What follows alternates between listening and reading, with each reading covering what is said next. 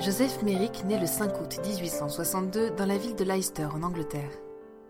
Ce beau bébé en pleine santé est le premier de sa fratrie et fait la fierté de ses parents, Marie et Joseph. Malheureusement, après seulement quelques années, des signes inquiétants commencent à se manifester chez lui. Vers l'âge de deux ans, des gonflements apparaissent sur ses lèvres, puis une bosse prend progressivement forme sur son front. Alors qu'il n'est encore qu'un jeune enfant, sa peau se détend et durcit comme celle d'un éléphant, formant de tristes drapés sur ses membres qui se distordent à mesure qu'il grandit. Ses pieds s'épaississent et son bras gauche s'allonge et se déforme. À l'époque, la croyance selon laquelle les chocs émotionnels vécus par la mère enceinte pourraient influencer profondément l'apparence de son futur enfant est encore fermement ancrée dans les mentalités. Et les parents du jeune Joseph sont persuadés que sa difformité est liée à un accident survenu plus tôt durant la grossesse, durant lequel Marie avait été bousculée et effrayée par un éléphant de foire. Durant sa jeunesse, Joseph fait également une mauvaise chute qui endommage irréversiblement sa hanche gauche et le laisse boiteux. En dépit de ses handicaps, il suit une scolarité normale, aidé par sa mère qui est elle-même institutrice les dimanches. Sa relation avec cette dernière ne sera malheureusement que de courte durée, car moins de trois années après la mort de son second fils, William, emporté à l'âge de quatre ans par la scarlatine, Marie succombe d'une bronchopneumonie. Méric père, accompagné de Joseph et de sa sœur Marion Elisa, emménage chez Emma Wood elle aussi veuve, qui l'épouse un an après. À 13 ans, Joseph a fini l'école, mais il ne sait comment s'extirper de ce nouveau foyer où il se sent privé d'affection. Il travaille trois ans comme rouleur de cigares dans une fabrique, mais la déformation progressive de ses mains l'oblige finalement à trouver un autre poste. Impatient de se décharger de cette bouche à nourrir, son père lui obtient une licence de marchand ambulant. Une bien mauvaise idée pour le pauvre Joseph, dont l'apparence et la diction gênée par son visage toujours plus distordu rebute les esprits sensibles victoriens. Face à son insuccès, ses employeurs finissent par lui retirer sa licence et, désormais âgé de 17 ans, Joseph intègre une workhouse, dernier asile des pauvres en quête de travail et d'un lieu où dormir. Il y subira une opération du visage destinée à retirer une partie de la masse qui a envahi sa bouche, l'empêchant de s'exprimer et de manger. En dépit de cette heureuse intervention, les conditions de vie de l'établissement sont insoutenables pour Merrick. Il décide de trouver un nouveau refuge et écrit une lettre au célèbre chanteur Sam Thor lui demandant de l'embaucher comme monstre humain. Après une première tournée dans les Midlands de l'Est, Joseph rencontre son nouveau manager Tom Norman à Londres. Ce dernier l'installe dans l'une de ses galeries populaires, entourée d'affiches horrifiques dépeignant une créature hybride à moitié homme, à moitié éléphant, et une brochure explicative est rédigée et vendue aux visiteurs. Chaque jour, les londoniens et les étudiants médicaux de l'hôpital de Londres, situé dans un bâtiment non loin, viennent contempler le visage de l'homme qui fait tant parler de lui. Et chaque soir, Merrick s'endort assis dans son lit de camp, entouré de minces rideaux, ses jambes repliées sous son menton afin d'éviter que le poids de sa tête ne lui brise la nuque dans son sommeil. C'est par le bouche à oreille que le docteur Frédéric Treves entend pour la première fois parler de l'homme éléphant. Il organise plusieurs examens durant lesquels il n'a guère plus d'estime pour Méric que pour une simple curiosité médicale. Il en capture des photographies désormais célèbres, le mesure et le présente à ses pairs. Son sujet d'étude est cependant vite excédé par ses manières cavalières et coupe court à leur relation. Mais ne l'oubliez pas, car il refera une apparition dans notre histoire.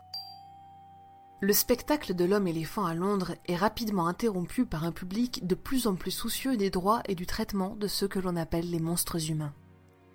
Après seulement quelques mois, Norman est contraint de fermer boutique et Merrick doit trouver un nouvel emploi. Après quelques tentatives infructueuses en Angleterre, il s'engage sur les routes d'Europe avec l'espoir de ses impresarios qu'il y sera mieux reçu. Cependant, les questionnements éthiques et l'apparence de Joseph, qui semble générer plus d'attention négative que de ventes en billetterie, amènent son dernier directeur à le délaisser. Il lui dérobe au passage les 50 livres qu'il avait économisés, l'équivalent aujourd'hui de près de 6000 euros. Abandonné et meurtri, Merrick retourne avec difficulté en Angleterre. Sur place, il cherche désespérément de l'aide auprès des étrangers qui croisent sa route. Mais son apparence attise le mépris des uns, tandis que sa diction le rend incompréhensible aux autres. Un policier recueille finalement le jeune homme épuisé et contacte le docteur Treves, dont il retrouve une carte de visite dans les affaires de Merrick. De retour à l'hôpital de Londres, le médecin arrange une chambre dans le grenier pour son ancienne connaissance. Joseph, atteint de bronchite, y est nourri et reçoit les soins requis par sa santé dont la détérioration n'a fait que s'accélérer. Bien que son état s'améliore progressivement grâce à l'attention du personnel soignant, les auscultations de Treves révèlent que son cœur ne tiendra pas plus de quelques années. Le directeur de l'hôpital, incapable de lui trouver une nouvelle résidence où finir ses jours, redoute que ce patient incurable ne leur coûte plus que l'établissement ne pourrait se le permettre. Mais lorsqu'il adresse une lettre au Times pour demander l'avis des lecteurs, il reçoit une réponse inattendue. Des dizaines de lettres et de dons déferlent de toutes parts, assurant Amérique une stabilité méritée. Âgé de 24 ans, il déménage au rez-de-chaussée de l'hôpital, dans un appartement de deux pièces adapté à ses besoins, sans miroir et équipé d'un lit conçu sur mesure. Une nouvelle amitié se forme alors entre Frédéric et Joseph. Le médecin lui rend visite quotidiennement et apprend à décrypter ses paroles. Ravi, Merrick s'engage avec lui dans de longues discussions, en particulier durant les deux heures que lui accorde Treves chaque dimanche. Constatant que son ami peine à établir un contact avec les femmes de la société victorienne, ce dernier décide de lui présenter son amie Leila Mathurin. La gentillesse de la jeune veuve émeut Joseph aux larmes. Submergé par les émotions, il conclut rapidement l'entretien, mais une relation épistolaire s'installe petit à petit entre les deux protagonistes, dont nous restera la seule lettre écrite de qui nous soit jamais parvenue. Celui que l'on appelle désormais uniquement par son nom de baptême mène une vie relativement heureuse à l'hôpital de Londres. Ses après-midi sont occupés par la fabrication de maquettes et de paniers, et ses soirées par des promenades en solitaire dans le jardin adjacent à sa chambre. Il reçoit de fréquentes visites de plusieurs membres de la haute société et reprend tellement confiance en lui qu'il arpente finalement les couloirs de l'hôpital aux grandes dames des infirmières qui redoutent qu'il n'effraie les patients. À l'âge de 27 ans, Joseph Méric s'éteint, allongé dans son lit, la nuque brisée par le poids de son crâne difforme. Conscient que son ami avait toujours veillé à dormir en position assise, Trèves en déduira que le jeune homme aura voulu tenter au moins une fois dans sa vie l'expérience de s'allonger comme une personne normale. David Lynch, qui adaptera la vie de cet individu exceptionnel au cinéma en 1980, offrira une lecture plus ambiguë de cet acte ultime. Des études faites sur les ossements de Joseph Merrick révéleront plus tard qu'il souffrait du syndrome de Proté, une maladie génétique pouvant affecter gravement la croissance des tissus conjonctifs, épidermiques et osseux.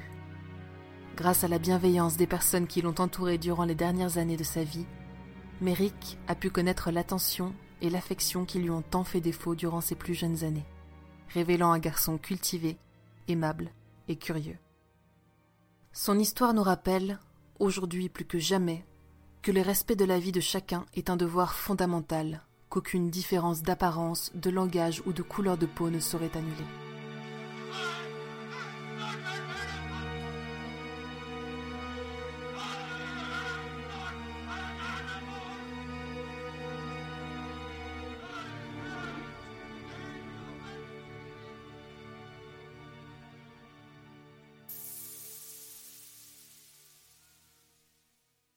Merci d'avoir écouté Chasseur de Sciences. La musique de cet épisode a été composée par Patricia Shellad. Au texte et à la narration, Emma Hollen. Si vous appréciez notre travail, n'hésitez pas à nous laisser un commentaire et 5 étoiles sur les plateformes de diffusion pour nous soutenir et améliorer notre visibilité.